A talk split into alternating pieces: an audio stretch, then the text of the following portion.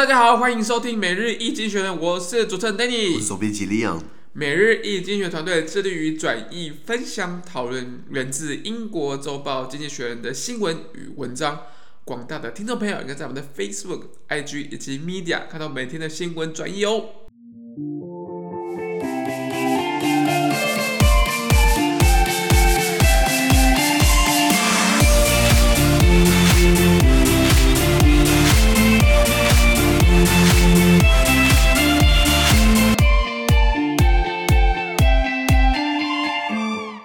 今天我们来看到是一样从《经济学人》截取出来的大事件。我们看到是二月二十三号星期二的新闻，而这天的新闻同样也会出现在我们每日一经济学 Facebook、IG 以及 Media 第三百四十七 po 里面哦。首先，第一则我们看到是皇家加勒比海的，呃，加勒比国际邮轮公司好像。想要就是开了，是不是？想要开船的，你知道吗？游轮公司顾名思义就是要开游轮赚钱的，没有开就赚不了钱的。游轮又很贵，你知道吗？一艘游轮好像造价弄到好的话要花五六亿美金，你知道吗？那原文是这样子啊。Royal Caribbean lost more than 1 billion in the final three months of 2020. The American cruise line has suspended voyages since last March because of the COVID-19 pandemic. Even so, the company said bookings for the first half of 2022 have rebounded, an early sign of pent-up demand for holidays once the pandemic subsides. OK，说皇家加勒比有国际邮轮公司啊，就是世界上。 最大邮轮公司之一呢，它在二零二零年的最后三最后三个月最后一季损失超过十亿美金，其实算少了。你看一艘船就五六七亿美金，然后上面还要养它、养护啊、呃保养啊、人事成本，就是应该算算低的啦。应该是拿政府纾困金啦，没拿他可能就赔一百亿了。对，那自从呃去年三月以来，就是新冠疫情大流行，这个美国这是这这个美国籍的邮轮公司，它的航线啊都暂停营运了。OK，因为这个这个这个游轮会变成海上的什么？这个海海上的这个是温床，对对，互相传染。对对对。那即便如此，他们的公司表示，在二零二二年上半年，就是明年上半年的预订量哦，是出现反弹了，是因为大家期待就是疫情。消退之后，假期这种一直被压抑的那种、那种、那种，就是一直一直没办法出去玩，一直被压着。对。突然疫情退消退之后，大家就开始报复性旅游了。对啊，对啊，对啊。那先讲这公司，呃，有没有听过这家公司？皇家加勒比国际邮轮。我有听过这家公司。对，五十多年历史哦。对对对。一开始在挪威成立的，后来把它设在美国。那它目前为止一共有这个这个有二十几艘游轮，其实算蛮多的。然后它它的它大概游轮市占率大概占四分之一。像它很多什么子品牌啊，比如说这种银海游轮啊、精致游轮啊、精致旅游啊，都是它的子公司。它很多不同级别的船，你知道吗？这种船都是用吨位来说，吨位越重，表示载客量越大。对对。那像呃呃，讲到这些船的话，你有没有搭过游轮？哎，我有搭过一次游轮，在记得自己来基隆港。去去哪里？去那个呃，丽星游轮是去呃冲绳。哎，日本。之前之前去过一次冲绳，对。好玩吗？四天三夜，我我觉得有点，我我觉得游轮是这样的，因为游轮其实对对于可能对小朋友或者是对目的地旅游比较感兴趣的人来讲，可能会觉得呃感受度没有直接坐飞机来的好。对。的原因是因为你要花比较多的时间抵达那个目的地。嗯。所以其实很多人在。呃，玩游轮这个这个产品的时候，其实他会更专注在就是游轮本身的一些体验。Okay. 对，不管是比如魔术表演，或者是一些比如说歌舞秀啊，或者是呃，比如很多人去赌博，也许 去公海上，公海上赌博。对 OK OK。对对对，所以是也是有一些不同的体验的，在这个游轮上面。那当然就是呃，上次是做这样子，那呃去了冲绳啊，诶，冲绳只有停一天啦。对于真的想好好在目的地旅游的人，可能来讲，可能。会觉得有点少了，认真讲，可能这样子，对，大概这样子。也就是说，你等于是时间都花在搭船上面，然后玩船上的设施，吃他的所谓的美食，对，然后看他看他的活动，对，然后可能到了目的地，可能就停下来玩一天，然后就回船，一两天这样子，然后再搭同班船回来，然后做一样事情，听起来很无聊。所以，所以其实，在亚洲，在亚洲，因为大家其实太习惯坐飞机，应该说大家太习惯到目的地，到另外一个国家、另另外一个城市去做更多的体验，而不是在一个床上。船上做一些比较慢活的，比如说晒太阳，在在甲板上跑步，像这样，欧欧美人就会这样做了，欧美人就会这样做。对，我我搭过一次游轮，就这一次。我刚刚跟你讲的那个谢谢的分享，我听起来好像不太适合我。我搭过那个一个晚上的，那是我在瑞典，我从瑞典的港口这个首都和这个斯格多尔摩 （Stockholm） 搭了个夜间游轮，搭一个晚上就会到了这个芬兰首都赫尔辛基 （Helsinki）。那是我为了省钱，你知道，他当然你付的钱越多，你的房间越好。有些什么什么这种大房间加阳台，或者是小房间加阳台，我小房间没有阳台，或是他最惨就像我这种，就是就就是这个最底层的。你知道吗？就是我那时候去，那时候想要，因为因为北欧物价很高，我就从瑞典想要去芬兰，我就搭个游轮去，刚好一晚上十个小时就到了。那我买了个最便宜的票，然后那个惨到就是房间，他那个床都是你要拉下来的，拉拉下来的，对对对。然后然后还好那个房间只有我一个人，如果这房间要住满四个人，四张床拉下来，我跟你讲连走道都不见了，你知道吗？然后船启动的时候，对不对？有一个柴油味。对，会会会会。为什么你你你有这种体验？对对。但是。如果你你你住的房间也很差吗？我住的房间也是比较经济的，啊，穷人搭的啦，对，经济预算型预算型旅游。那我搭的是最便宜的，我那个那个那个一启动之后柴油味很重。如果你今天付的钱是这种大房子加阳台，我相信就不会这个问题了。直接上面了，在上面。那我后来就看那个船的剖面图，你知道吗？我吓一大跳，因为它就是那种上面就是设施嘛，然后它的这就是船的这种一船的这种一楼的位置，大概就是这种停车的地方，停一些大卡车，因为他们要他们他们还有艰巨的运输那个没错的，没错没错没错。然后我的房间竟然是在更下一层，就就是比那些货车还往下。然后然后然后它不是会有一个船的那种剖面示意图吗？会有个吃水线吗？哎，我房间在水平面底下，你知道吗？万一什么的话，我跟你讲，我是海啸第一排，你知道吗？所以有些时候我还以前年轻的时候胆子还蛮大，你现在叫我这样干，我不敢这样干哦，因为多付点钱，我要我要坐上面，上面还可以拿那个什么救生圈，你知道吗？虽然那个时候在北欧十二月，一定要水里去，我跟你讲，跟铁达尼号一样啊，你没有你会被淹死，你会被冻死啊。不过至少我是在外面被冻死，不是在船里面冻死，你知道吗？对啊，对啊，所以所以那时候对游轮的体验不是很好，因为我一起床就闻到汽油，然后然后这时候我在海水平面底下。不过 anyway 还是有人喜欢做做这个运动，可是这个运动毕竟是疫情就没没搞头了。因为记不记得在疫情刚去年爆发的时候，有个叫钻石公主号，不是在日本的哪里？日本的这个。横须贺港，对对，就是在这东东京湾的是外面，那就是开始爆发集体感染。对，本来是一两个人确诊，后来变十几个人，后来变一百多个人，后来就全部确诊。这个这个真的是一个蛮糟，就是蛮那时候是蛮重大一件事件，因为里面有台湾的人，对台湾人，对对对对。然后我们驻日代表什么都不能做嘛，就是那个谢长廷嘛，对，他们就是送个泡面啊，说加油加油好吗？哎，就是被被被抨击嘛。以前不是有个外交官事件，在大阪的那个外交官他不是自杀吗？就是等于是在说。这个东京那边的人好多推责任嘛，对不对？然后谢长廷也就把他哎闪过去了，然后现在疫情哎他又闪过去了，看来这个啊这个这个这个官当的很稳啦。躲避球真的躲避球，打躲避球你知道吗？智多星啊，我们讲的这个政这个政治智多星，谢长廷啊，哎，没有拉回来讲这个这个这个邮轮公司，毕竟这个邮轮因为它的里面的空间是比较密闭的，包含空调系统，所以万一病毒要传的话，其实很容易传染，对不对？那所以呃呃呃呃，他们现在都不能停。呃，不，对不起，不能开船。那目前看起来好像他们觉得说，哎，是不是开始二零二二年明年上半年，大家觉得说疫情差不多应该结束了，所以是不是开始有反弹了？对，你希希望啦，不然我跟你讲哦，不然万一又有新新的变异病毒大反弹，那我跟你讲，我们我们被打回原始社会，你知道吗？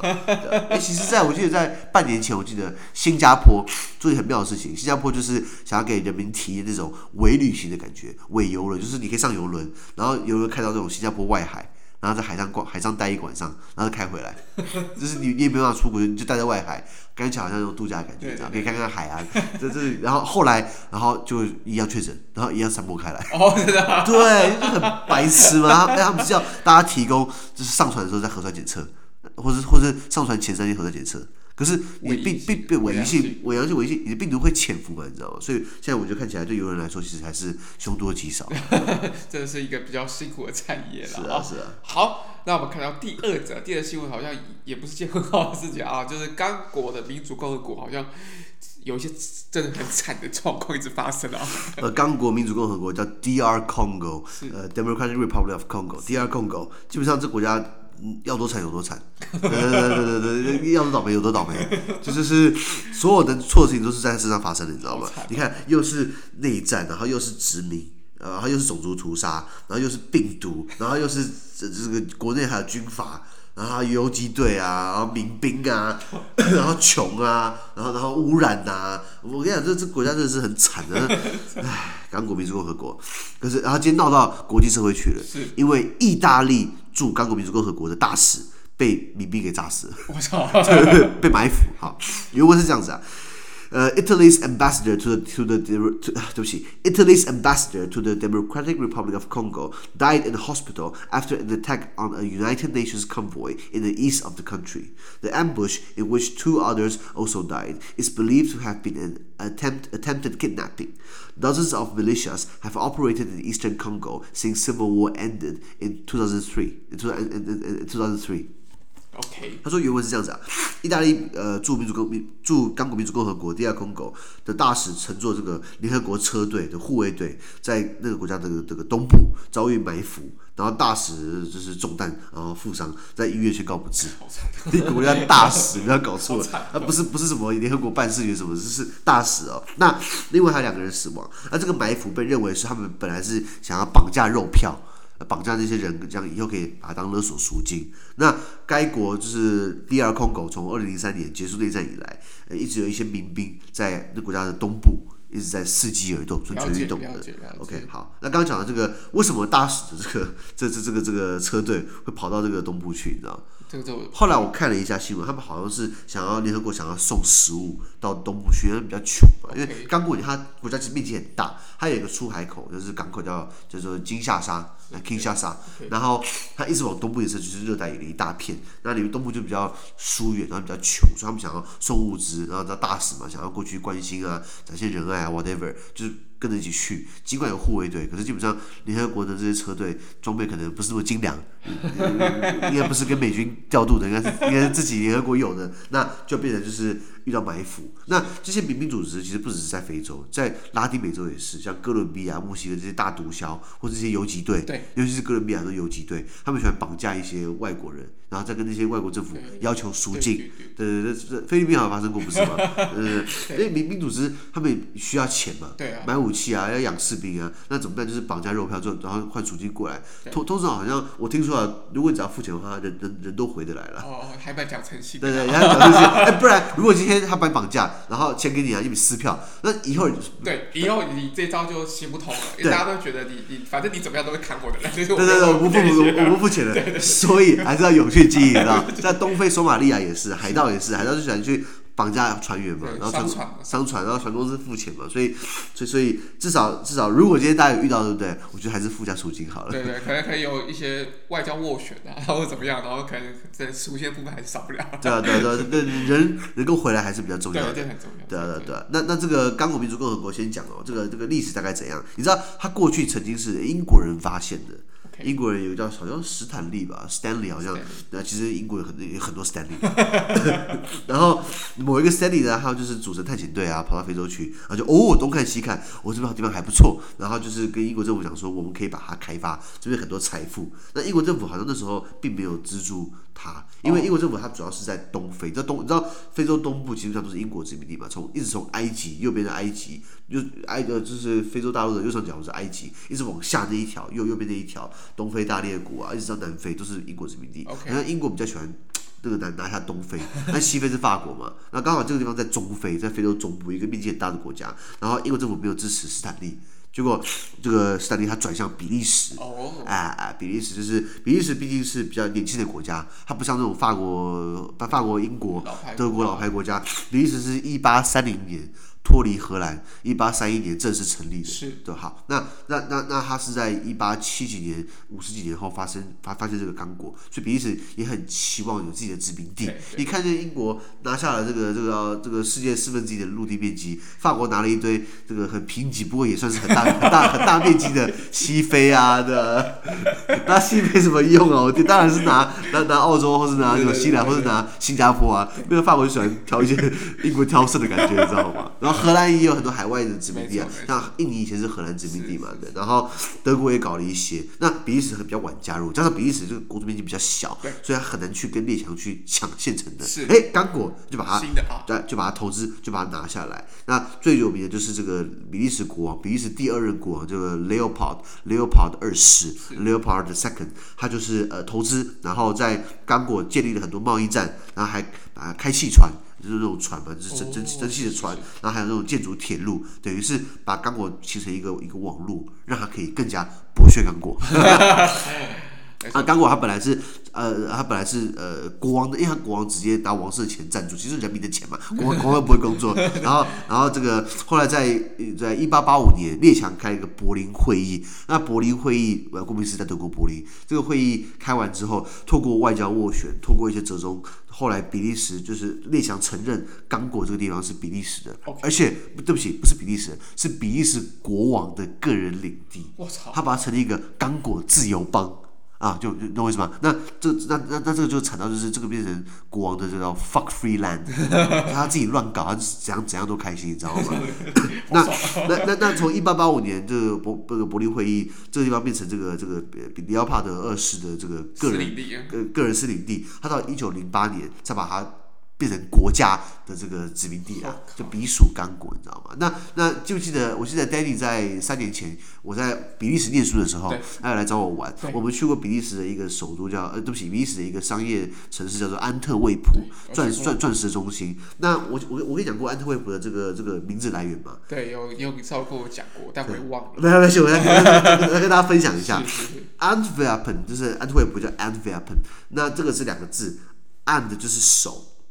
Werpen 是丢，那所以 Antwerpen 就是把手丢掉。那过就是说，安特卫普以前传说来有个大巨人开始在当地欺压老百姓，然后老百姓有一天反抗起来，把大巨人抓起来，把手砍掉，把手丢掉，那巨人就废掉了。那很科幻哦。那所以安特卫普的一个名产，除了钻石之外，还有一个就是它的这种巧克力手。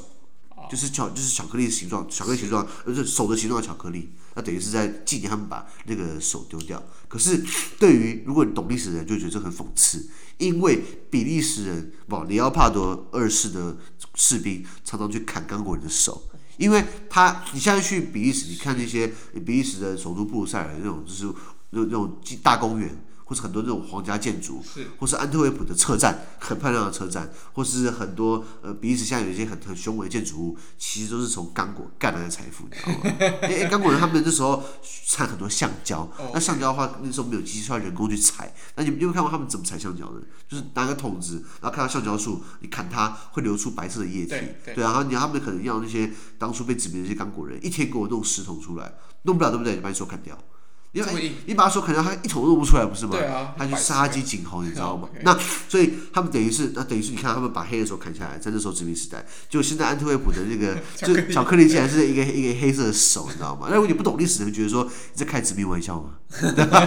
我第一次看到我是这种反应，就是你们跟我开玩笑，因为以前在，因为我是读我读我读过这个历史，所以我知道比利时在刚果以前那种就砍人家手，你先把它做巧克力，可是后来他们跟我解释，安特卫普它的名字是这样由来的，大巨人的手被砍掉了，哦，可是不知道看在刚果人的眼眼中，这个是什么概念？你知道？我们刚才讲到刚果的首都是叫金沙萨嘛，Kinshasa，以前叫 Leopoldstadt。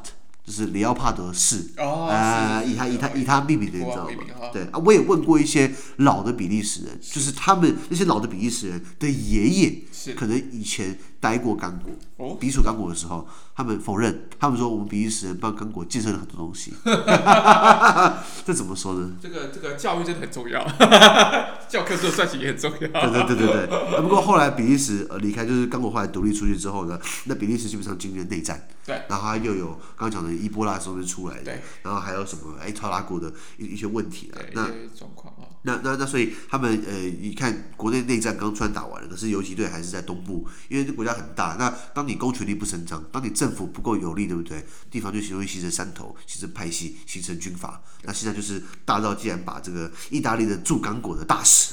给给把它把把它炸死，你知道吗？哎，记不记得我们我们昨天好像讲了一些外交的一些关系嘛？什么什么呃大使参战，对对对。其实如果你要看双边的这近代的外交史哦，呃也其实是很多规范是法国人建立的，你知道吗？哦，对。法国这个呃这个这个礼多人不怪嘛，然后又是欧洲泱泱大国，他们有建立一些制度，比如说呃我我们从低到高好了，最低的话你可能是代办。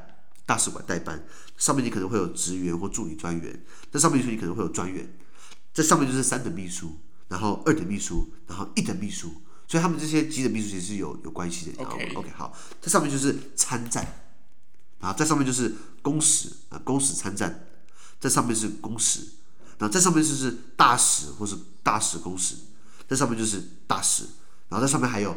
这个这个这个特命全权大使，但是一层又一层，一层又一层，可是严谨啊，严谨。他们可能在内部，可能大家互相的是几等秘书啊，他就看你升等什么的。台湾也是发有这样的制度啊。之前有遇过公使，然后那个给我他的名片，对，结果他英文很烂，然后就说这怎么可以当公使的？然后然后还有像我像我朋友他在外交单位服务，他现在可能就是三等秘书，刚考上嘛，所以慢慢晋升，慢慢升等，三等还是二等忘记了，对吧？所以要知道这些外交关系其实。是是这个呃近代近代十九世纪以来开始在欧洲他们有很多会议嘛，是，然后就开始给大家互相给他他们称谓。那今天你看到，如果这样刚刚刚讲完这些大使的官吏，对不对？所以大使都是蛮高的，对不对？对。就意大利大使，就是他不在大使馆就吃 pasta，跑去东部被游击队炸死了，是是，是，这才是蛮可怕的。真的蛮可怕的啊！是啊是啊。好，那我们第三则新闻，我们呃看到的是巴西。那我们那个摩根士丹利的这个金融服务服务公司降低了对巴西国家的债券的信用评比，这个怎么看？对，摩根士丹利 （Morgan Stanley） 啊，你你有没有投资他们？没有。呃，我我们太小了，他看不上我们。他们不是一般的那种金融服务公司，他们是那种很大很大的巨鳄，巨破巨鳄，你知道吗？他们对巴西的国家债券就把它评比降低，就把它当垃圾在看了。那那个原文是这样子啊，Morgan Stanley cut its credit rating of Brazil's sovereign bonds after President Jair Bolsonaro fired the chief executive of Petrobras, a state-run oil company. Mr. Bolsonaro wants the firm to reverse recent petrol and diesel price increases, which are unpopular. After his intervention, Petrobras share dropped by 20% and the real and the real fell against the dollar. OK，好，他说摩根斯坦利就是你刚刚讲的一家国家国际金融服务公司，他们降低了对巴西国家债券的信用评比。那这个很很很严肃，因为评比降低，对不对？投资人就没有信心。有些时候你可能是 AAA 还是变成 AAB，哎，掉下去一格其实就差很多，但是可能好几亿就蒸发了，你知道？美金。好，那怎么会这样？是因为巴西总统波索纳洛，就巴西川普，就是热带川普，他就是解雇了巴西国有石油公司的执行长。然后他用一个将军把他换上来，将军，因为波索大陆本身就是军官退伍，你知道吗？Oh, 他他他是以前是呃职业职业军人，后来他他他他这个也拿出来讲说嘴过，他拿出来说嘴说自己过太爽了，因为他说 他他三十三岁上上尉毕业，上尉三十三岁哦，其实很年轻哦，然后毕业就可以领终身俸。那国家财政不垮嘛？所以他拿出来说：“哦，过台手术，就是说，就是出来选总统是这样，还选上了，还选上了，你知道吗？” 那他虽然他军气的人，他解雇了巴西国有石油公司的执行长，然后用一个将军把他顶上去，来换这个位置。对，那波索纳洛为什么他把他换？他为什么把这这个执行长换掉？是因为他希望反转，就是 Petrobras 他近期很不受欢迎的政策，就是呃汽油跟柴油价格要往上调。所以，就啊，那那个东西。毕竟是市场趋势嘛，就是就是像我记得就说疫情最惨的时候，台湾不是说加一次油比买是比比买水还便宜嘛？对，我之前有一次去加油加一缸油开车，他跟我说七百多，我说啊。真的假的？七百多，我很久没看到。以前就是加一加加一次油都要一千多跑，一千多块。就他突然加一次油就七百多，吓一大跳。我说你们算错啊！油价最便宜的时候，那现在油价回升，因为感觉油价回升了，对吧？心好痛，我现在油价也回升了。那巴西也一样嘛。那这但那油价回升了，基本上这个这个老百姓是不喜欢的，因为生活成本增增加了。这个马英九应该最有新的感想了，油电双涨。哎，那很过分的。那时候我记得，那时候我记得。因为我我我家酒吧的，是，然后酒吧我呃之前之前最最贵好像到三十八块，是，其实是很可怕，是，然后最低好像降到二十二块，对，中间差十六块，对，对啊，是这个，可惜我们不产油，要产油的话，我我们就不用被他牵着走了，你知道吗？那那自从波索纳罗他干预了这个人事任命之后，对不对？这个 Petrobras 巴西国有石油公司股价大跌二十趴。那当然大跌啊，是因为你的总统都乱搞，乱搞，那大家市场就没有信心，你知道吗？那所以那所以巴西的这个货币雷亚尔兑换美元也跟着应声下跌。帅。对，我们先讲这个摩根士坦利公司，它主要是做什么样的金融服务？包含证券啊、资产管理啊、企业合并重组，那也是大企业，像那种小企业就不算了。对，然后信用卡等等，所以呃呃。他们也帮他们客户也包含了很多政府，帮政府呃做投资做理财，就像我们政府不是什么劳保劳退也是会投资到台积电股票。呃，就是呃，他应该都是比如说债券啦，比如说基金，然后股票或者是其他定存定额或者是标的物之类的，对，其实都会做多元的一个开发了。对对对，那你知道这些大的金融公司，我们讲摩根斯坦利或者是高盛银行啊，你知道他们因为疫情接下来其实他们是赚钱的。就是很坏，就是很坏，就是赔赔赚他们赚，赔赔不到他们，你知道吗？对，怎么怎么搞？我们是不是应该做金融业啊？那这样，他对巴西的这个国家国家债券做评比下降，什么是国家债券？如果用最简单的话来解释，国家债券。国家债券哦，对啊，怎么怎么怎么样来个说明？哇，就很像是一个国库的礼券，或是国库券，或是政府所发行的一种公共债券，也可能就是说政府今天想要募一百亿。然后，呃，如果今天我投资他一亿，然后十年时间，十年过后他还给我两亿之类的，之类之类，还有一个，当然这公司不不可能这么好的公司，十年都变一倍，你知道吗？那年报你年报多少？二十八，太高了，那十趴也是太高了。所以他在你购买政府的债券的时候，他在约定时间内，你把钱借给政府，对不对？他会作为回报，他会回给你一定程度的利息。对，OK，这是国家债券的概念。像还有还有公司债券嘛，对不对？那国债的话，基本上在台湾，我记得好像都是邮局在卖的。对，邮局，邮局全部买走。邮局全部买走。因为那个那个中央银行，每次中央政府的银行是说，哎，公告说，哎，我要卖，然后就全部就被邮局买走了。那你跟我，我们不能买。呃，理论上不能买，哎，理论上买不到。那是假市场，你知道吗？对不对？那那那看公司债券嘛。对。最近什么公司发行公司债券？我最近没有很清楚，应该不是，应该都发行股票算了，你知道吗？对对，股股票好像是那个不管流动性或怎么样，好像对于公司会比较好一点。OK OK。债券来讲的话。OK OK OK。那像像像像美国更有趣，美国有联邦政府、州政府，美国有联邦政府债券，美国还有州政府债券，哎，都可以买，你知道吗？做庄啊。那相对，如果你国家是稳定的，像美国或像英国，这个。发行债券，你其实可以考虑看看。如果是阿根廷，如果是古巴，你要买吗？这可是风险蛮高的。那钱丢到水里去了。因为，之前那个阿根廷政府就是举债嘛，对不对？对。后来还不起，然后这个。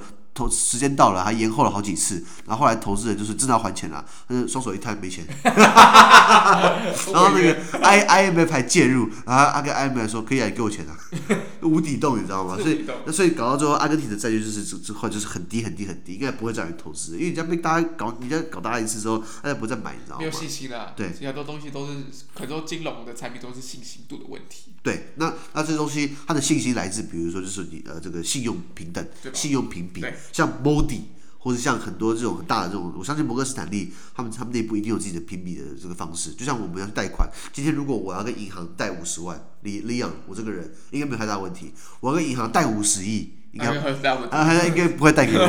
去看一下我的信用评比，你没有那么大的资金来源，你没有那么大的那个资资金表担保品，他为什么贷钱给你，对不对？所以按照一个信用评比，台湾好像哎，那个这个什么样的人信用会不好？比如说。信用不好，譬如说你有缴款记录啦，或者是诶、欸，就是未缴款记录啊，或者交割款那个未缴啊，或者怎么，就是你、欸、白话文白话文啊，就是你的你买股票没有给钱的、啊哦，买股票没有给钱 也会哦，也也会也会，很严重，或是。